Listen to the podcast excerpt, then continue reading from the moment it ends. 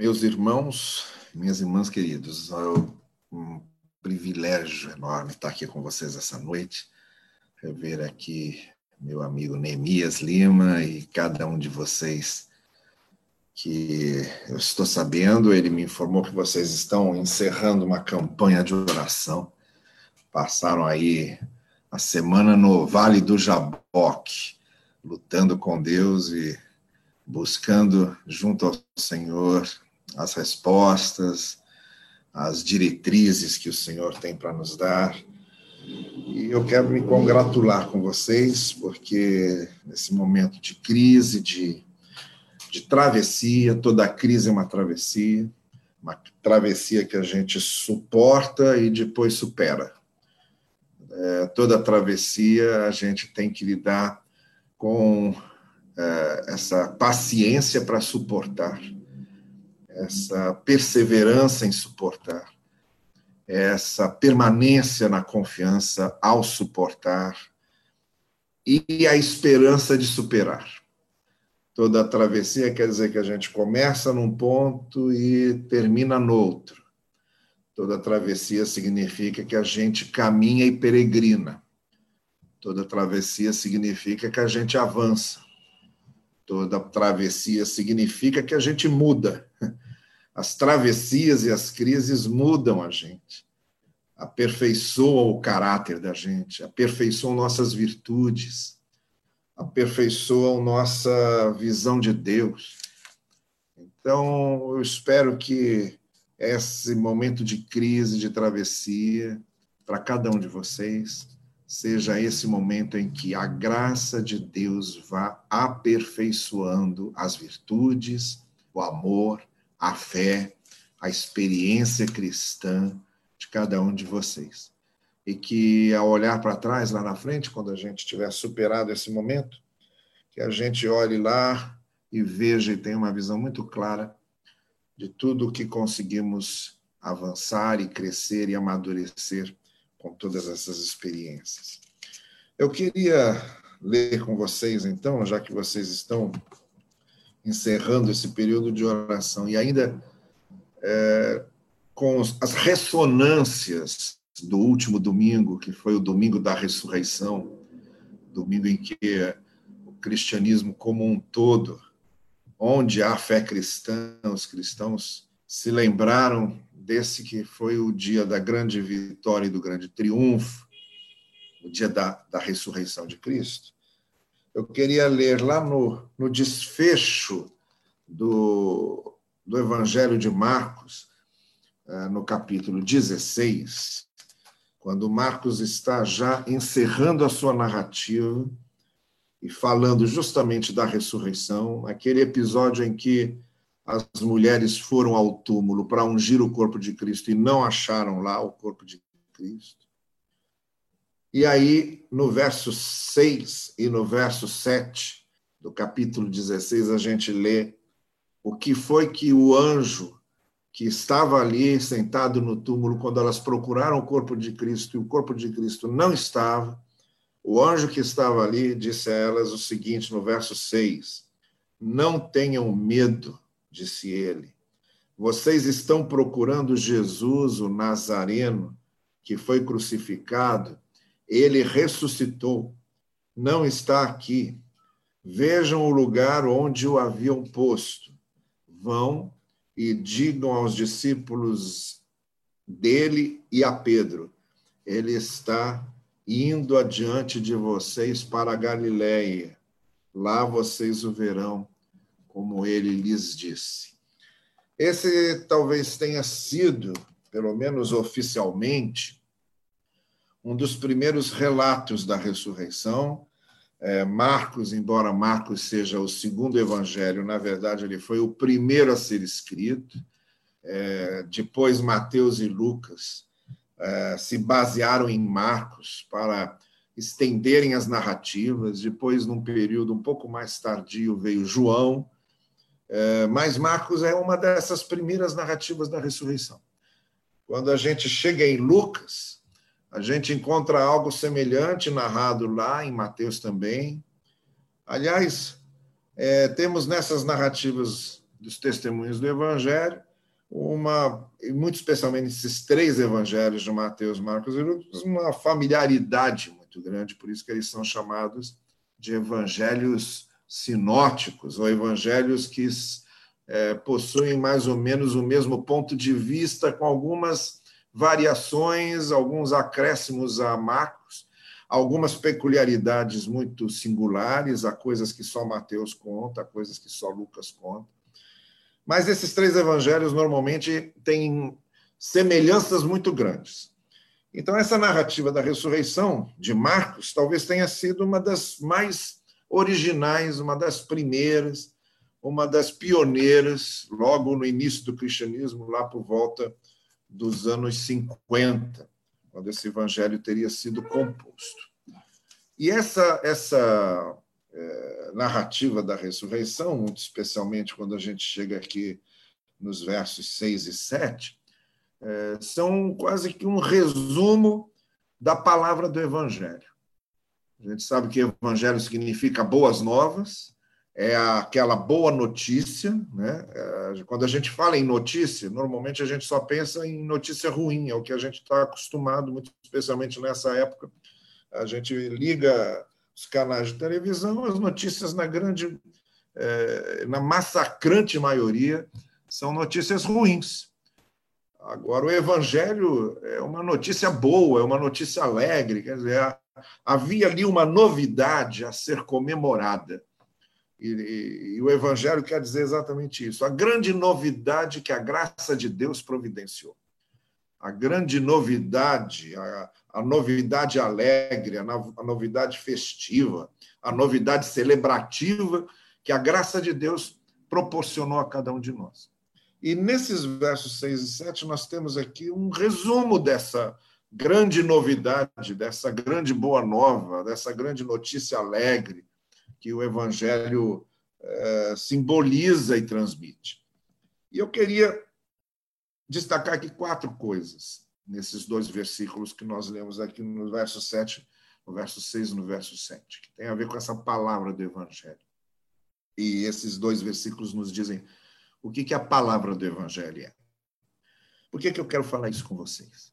Porque nós estamos vivendo um momento de crise, de tensão, de insegurança, então é bom nós nos lembrarmos do que a palavra do Evangelho significa. Segundo, porque esse momento está sendo muito propício para propício à proclamação, à divulgação do Evangelho. Como agora há pouco, por exemplo, nós ouvimos aí eh, a respeito da da proclamação evangelística, de uma espécie de conferência evangelística que vocês querem fazer através dessas ferramentas da internet e ferramentas digitais que temos em mãos. Eu ontem participei de uma live com o pessoal da Convenção Batista do Paraná e estávamos dizendo exatamente isso. As ferramentas, vocês imaginem o que teria sido essa pandemia nos anos 80, quando nós não temos não tínhamos nenhuma ferramenta aí, estávamos hoje, ontem ainda conversando sobre isso, né, Ninis? Então, nos anos 80 a gente tinha telefone e televisão. Era isso que tínhamos. Então, a, podemos dizer, imitando Paulo, que a pandemia do coronavírus veio na plenitude dos tempos. Ela ocorreu num momento muito adequado, muito propício, num kairos divino muito propício. Então, nós temos essas diversas ferramentas é bom sabermos o que a palavra do Evangelho significa, porque nós somos os proclamadores dessa palavra. Para nós não darmos ênfase àquilo que não foi enfatizado, para nós não sublinharmos aquilo que não foi sublinhado, e para que realmente a nossa proclamação seja dessa essência, do que, que realmente o Evangelho enfatiza, o que, que realmente o Evangelho sublinha. Porque a impressão que eu tenho é que muitas vezes nós é, enfatizamos coisas que o Evangelho nunca enfatizou, sublinhamos coisas que o Evangelho nunca sublinhou, perdemos tempo em ficar falando e, e comentando coisas com as quais o Evangelho jamais se preocupou. É, muitas vezes nós criamos regras, regulamentos, certos legalismos com os, que, não, que não resistiriam à exegese mais superficial do Evangelho. Então, para que nós nos prendamos à essência do Evangelho, aquilo que ele tem de mais central, de mais singular, de mais ímpar, é bom lembrar o que a palavra do Evangelho significa. Em primeiro lugar, eu disse que eram quatro coisas. Em primeiro lugar, a palavra do Evangelho significa palavra de encorajamento. Porque, vejam, estavam aquelas mulheres ali, o túmulo vazio.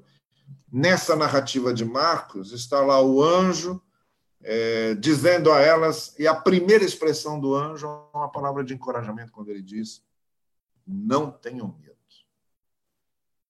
Não tinham por que ter medo. Isso lembra muito a conversa. Na narrativa de João, já é uma narrativa com enfoque diferente. Lá está Maria Madalena conversando com o próprio Jesus ressuscitado, pensando até que ele fosse o jardineiro, cuidando ali é, do jardim do sepulcro. É, e ele pergunta a Maria Madalena por que está chorando. Por que é que você está chorando? Ela estava chorando porque foi procurar Cristo, o corpo de Cristo, e encontrou. Aí ele diz: Mas não precisa chorar mais, eu estou vivo, eu estou aqui. Ele se identifica chamando-a pelo nome, ela reconhece aquele chamado. Parece que Jesus, quando diz o nome dela, evoca uma lembrança da sua tonalidade de voz, da maneira carinhosa e amorosa como ele a tratara, e ela se lembra imediatamente de daquela voz, daquele olhar, daquela presença ímpar e singular, e ela o reconhece. A pergunta que Cristo fez é essa: você está com medo do quê? Você está chorando por quê? Se eu já ressuscitei, não, não estou mais no túmulo. O motivo que vocês tinham para chorar na sexta-feira e no sábado já não existe mais, porque agora eu estou vivo, eu estou aqui. É, então, é, essa primeira palavra desse anjo, quando ele diz, não tenham medo, essa palavra de encorajamento, de motivação, de, de segurança, de firmeza, dizendo: olha, a primeira coisa que o Evangelho transmite para a gente é uma confiança na graça de Deus e na maneira como Deus está fazendo as coisas e nos conduzindo. É a confiança que nós temos de que a fé não nos coloca num cais seguros, blindados. A fé não é garantia de que não vai nos acontecer nada. A fé é garantia de que, se tivermos de atravessar alguma coisa, não estaremos sozinhos. Em nenhum momento Jesus nunca disse: Olha, Creiam em mim que vocês estarão protegidos de tudo e nada vai acontecer com vocês, que nada. Jesus disse: Olha, eu não tenho outra notícia para dar para vocês, vocês vão ter aflições no mundo. Atravessem essas aflições confiantes, porque eu já venci todas elas. Vocês conhecerão a minha vitória no momento certo, mas agora é a hora de suportar as aflições. Vocês, quando estiverem comigo e tiverem tomado posse da vitória e do triunfo final, aí vocês estarão bem. Mas agora, enquanto vocês estão aqui, nesse mundo, vocês vão atravessar aflições, vocês vão ficar doentes, vocês vão precisar de médico, vocês vão precisar ser operados, vocês vão ficar desempregados muitas vezes, vocês vão ter falta de dinheiro muitas vezes, vocês vão lidar com perseguição muitas vezes, vocês vão ser injustiçados muitas vezes, vocês vão ser abandonados, vocês vão se sentir sozinhos faz parte da vida. Vocês vão perder coisas e vão perder gente. Vão lidar com perdas, com frustrações, com fracassos, faz parte da vida, porque vocês terão aflições. Vão passar por pandemias, vão passar por guerras, vão passar por terremotos, vão passar por uma série de aflições que fazem parte da vida, porque nesse mundo vocês terão aflições. Então, a fé nunca foi uma certeza de que estamos blindados, de que não choraremos, de que não teremos dor, nada disso. Jesus nunca nos passou esse tipo de merchandising falso, de, de venda de uma mercadoria com uma publicidade enganadora. O que ele diz é o seguinte: é cruz, é carregar a cruz, é, é permanecer fiel.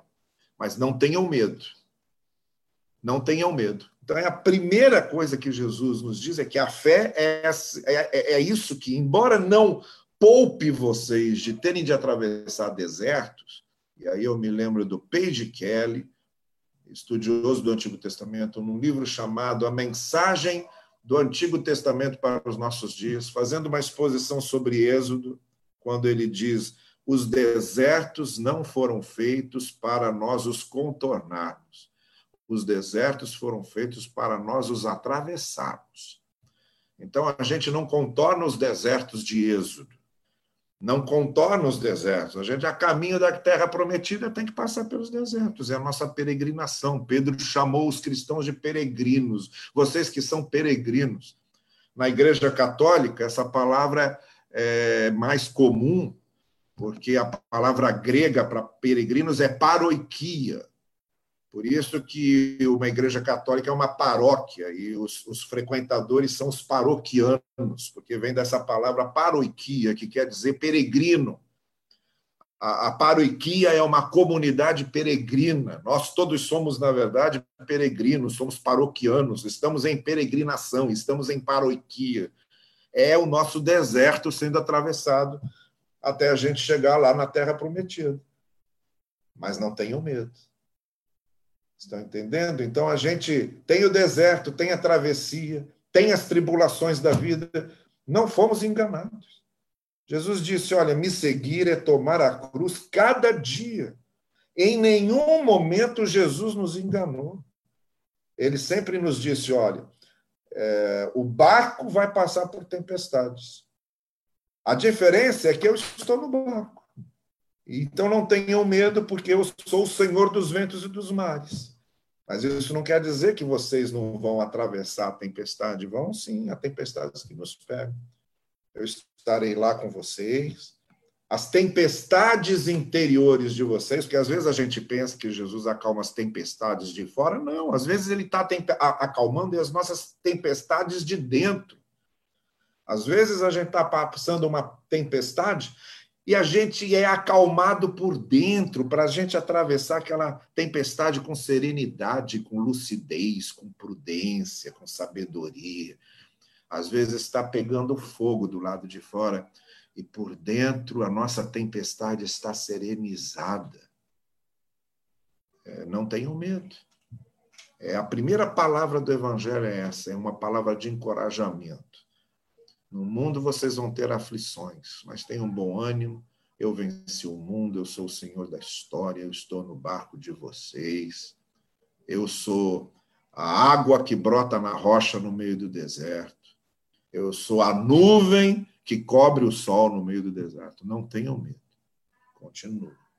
Essa é a primeira palavra do Evangelho. Quando a gente pensa em Evangelho, a gente pensa a fé que tem coragem para seguir a fé que confia para prosseguir.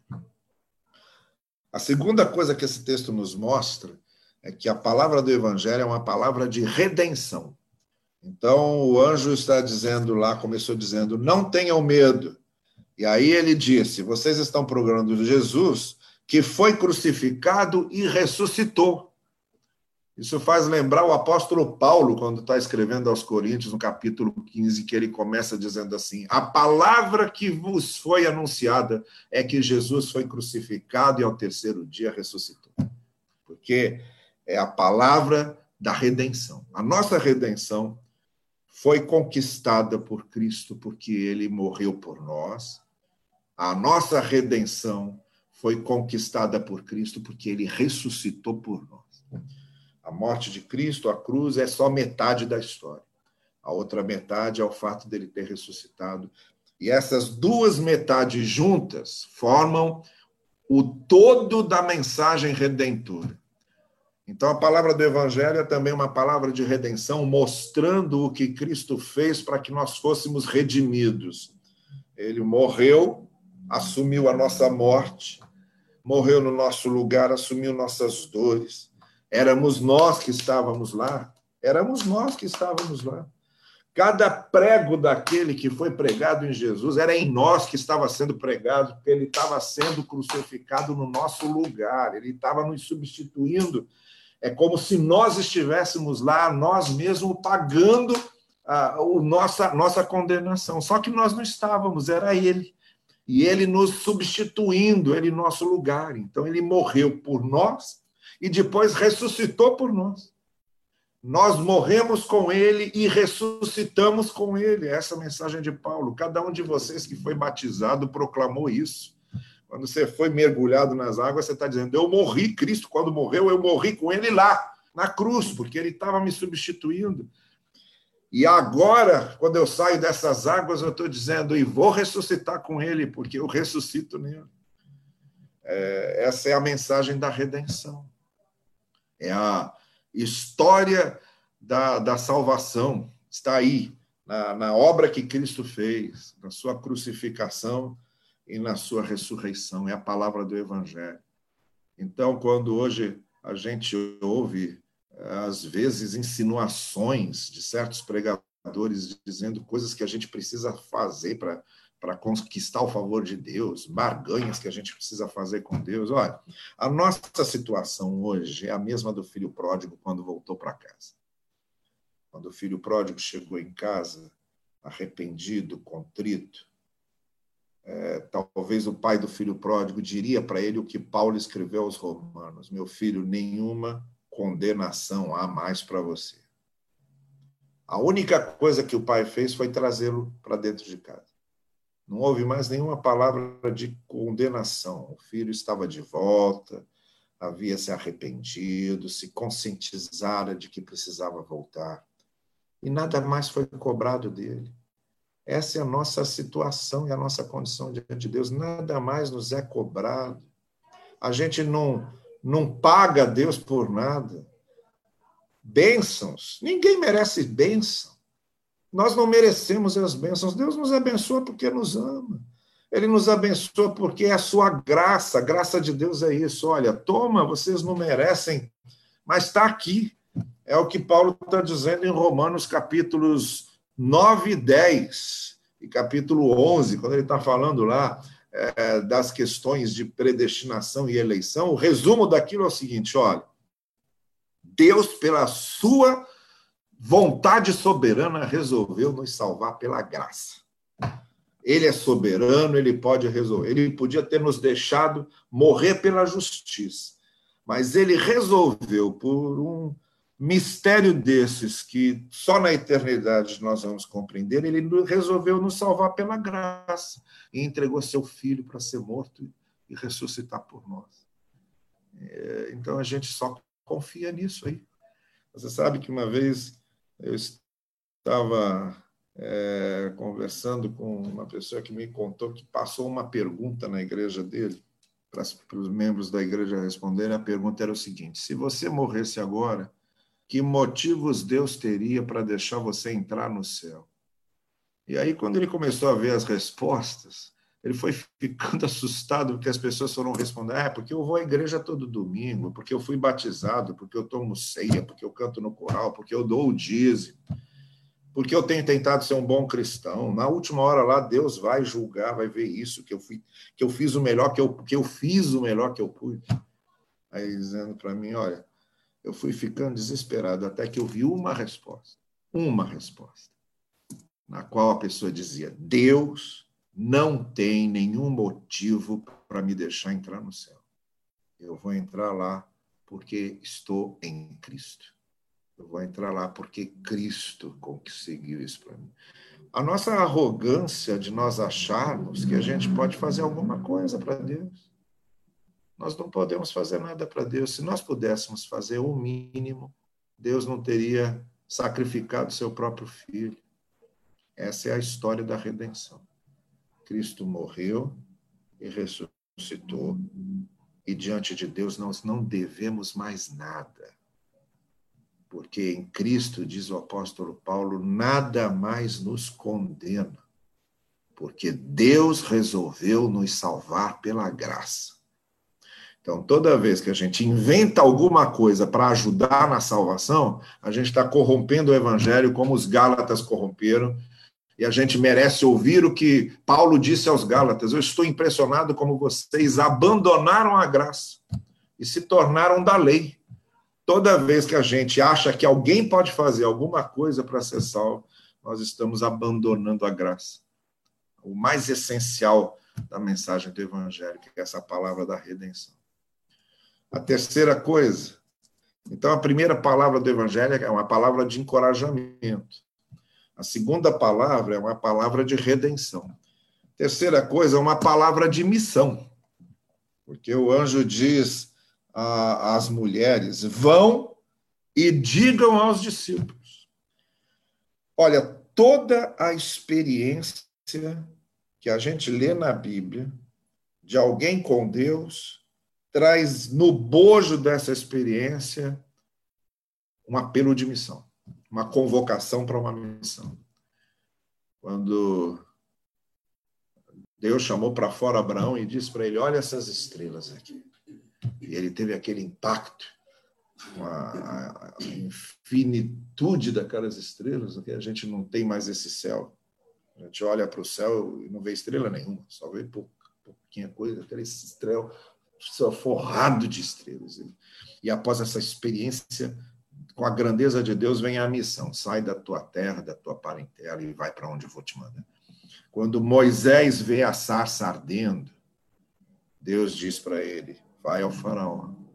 Quando Isaías vê os serafins no templo, Deus diz para a quem enviarei? Quem há de ir por mim?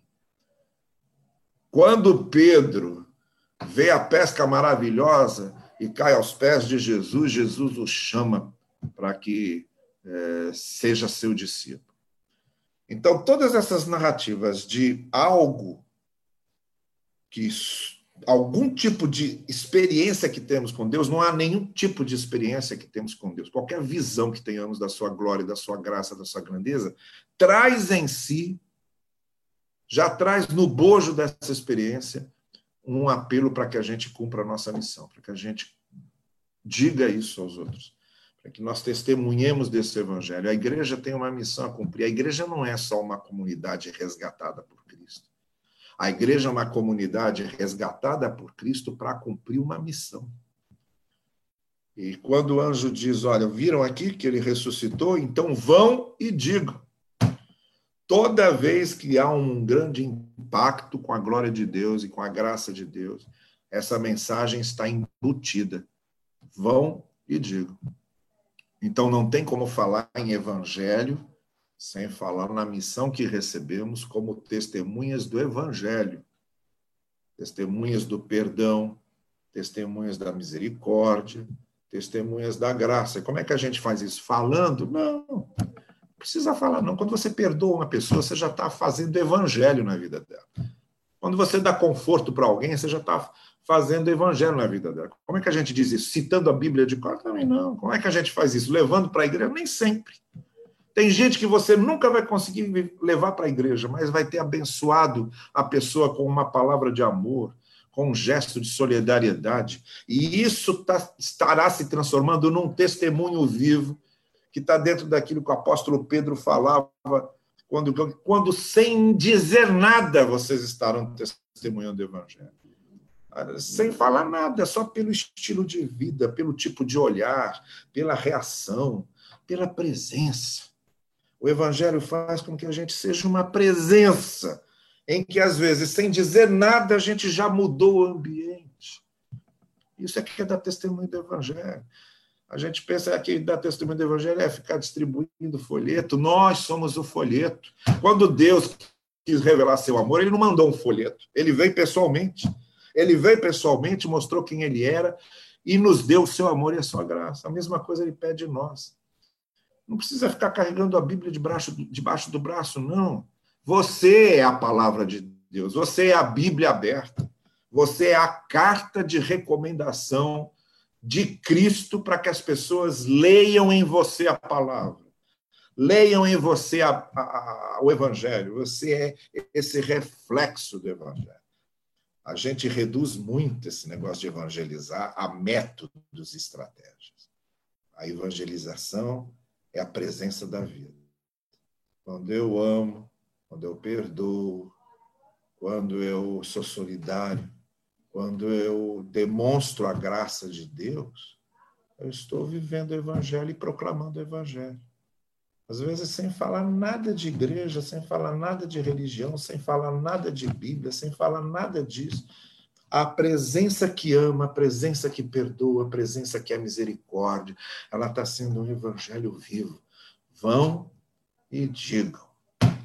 Cumpram essa missão. Mostrem que Jesus ressuscitou com a vida de vocês.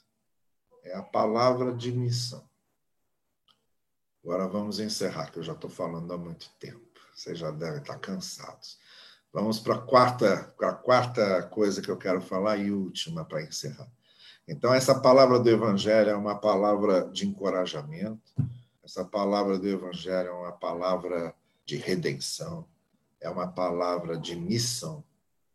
E, em quarto lugar, essa palavra do Evangelho é uma palavra de providência, porque aí o anjo diz assim para elas: vão e digam aos discípulos e falem a Pedro: ele está indo adiante de vocês para Galiléia. Ele não está mais aqui. Ele já está adiante lá. Vão lá se encontrar com os discípulos, com Pedro, e digam a Pedro, e digam aos outros apóstolos: Ele ressuscitou e já indo adiante. Já está lá na frente, esperando por vocês. É essa palavra da providência divina de que ele sempre vai à frente. Olha, nenhuma dor, nenhuma dor que nós enfrentamos no mundo hoje, Jesus já não passou antes. A dor das feridas, Jesus já passou. A dor do corpo, Jesus já passou. A dor do abandono, Jesus já passou. A dor da tentação, Jesus já passou. A dor da incompreensão, Jesus já passou. A dor da injustiça, Jesus já passou. Jesus passou por cada dor que nós experimentamos nesse mundo, ele foi adiante. Ele carregou sobre ele, ele passou antes de nós, não há dor. É aí que vem o, o autor de Hebreus diz: Olha, nós temos um sacerdote que compreende exatamente o que vocês sentem, porque foi um de vocês e passou por todas as suas dores. Ele foi adiante. E quando é, o anjo está falando isso para as mulheres, ele está dizendo: olha, ele está lá preparando tudo, como sempre preparou tudo. Para entrar em Jerusalém, ele mandou ir a pessoa certa, que já estava sabendo que ia precisar de um, de um jumentinho. Quando foi para celebrar a ceia, ele mandou para a pessoa certa, que já sabia que ia precisar daquela sala. Ele foi na frente, ele preparou tudo, porque ele vai na frente e prepara tudo. A palavra do Evangelho é essa palavra de providência em que a gente descansa na certeza de que o Senhor foi à frente, está à frente. Às vezes a gente nem percebeu. Quando ele, lá em Êxodo, Moisés, no capítulo 33, pede para ver a glória de Deus, Deus diz: Olha, não tem ninguém que consiga ver a minha glória e permaneça vivo. Mas eu vou fazer o seguinte: eu vou colocar você em cima dessa rocha e vou passar. Vou passar de costas. E depois que eu tiver passado, você saberá que eu passei. Quantas vezes isso acontece com a gente? A gente nem percebe que Deus foi preparando tudo e a gente nem percebe que Ele está passando. E aí depois a gente olha para trás e vê: o Senhor passou por aqui. O Senhor já tinha providenciado, o Senhor já tinha passado aqui, já tinha preparado tudo. É o evangelho da providência. Não tenham medo, não tenham medo, porque o evangelho é a palavra do encorajamento. Ele foi crucificado e ressuscitou por nós, porque o evangelho é a palavra da redenção. Vão e digam, porque o evangelho é a palavra da missão. Ele foi adiante de vocês, porque o Evangelho é a palavra da providência. Isso aí, gente querida, é o Evangelho, é a essência do Evangelho. Quando a gente fala de Evangelho, a gente está falando disso. Quando a gente diz que crê no Evangelho, a gente está crendo nisso. Quando a gente testemunha do Evangelho, nós estamos testemunhando disso. Todo o restante é penduricalho, Todo o restante é, é coisa de, de segunda importância. O essencial, o que define realmente uma vida no Evangelho, são essas coisas que estão aqui, é, essencialmente ligadas a essa centralidade do Evangelho, na nossa vida. A partir daqui, a gente vive todo o resto. Nesses momentos, então, que nós estamos passando por essa travessia, que estamos suportando e superando, em que estamos atravessando esse deserto. Que o Senhor confirme nos nossos corações o que é o Evangelho de fato. Que essas boas novas sejam a nossa diretriz maior para os nossos passos, como encorajamento, como redenção, como missão, como providência. Que Deus abençoe a todos nós. Vamos, vamos orar. Depois eu devolvo a palavra aqui ao pastor Neemias. Senhor querido, muito obrigado porque na tua palavra nós somos confortados, edificados e temos nela aquilo que precisamos para retroalimentar a nossa fé e a nossa confiança. Senhor, por isso nós te pedimos que tu continues à nossa frente, continues nos dando a certeza de que na tua graça já estamos redimidos e nada mais te devemos, a não ser essa gratidão que vai em nosso coração por tudo que tu fizeste. Conduz a tua igreja, conduz o pastor Neemias, conduz a igreja do Braga.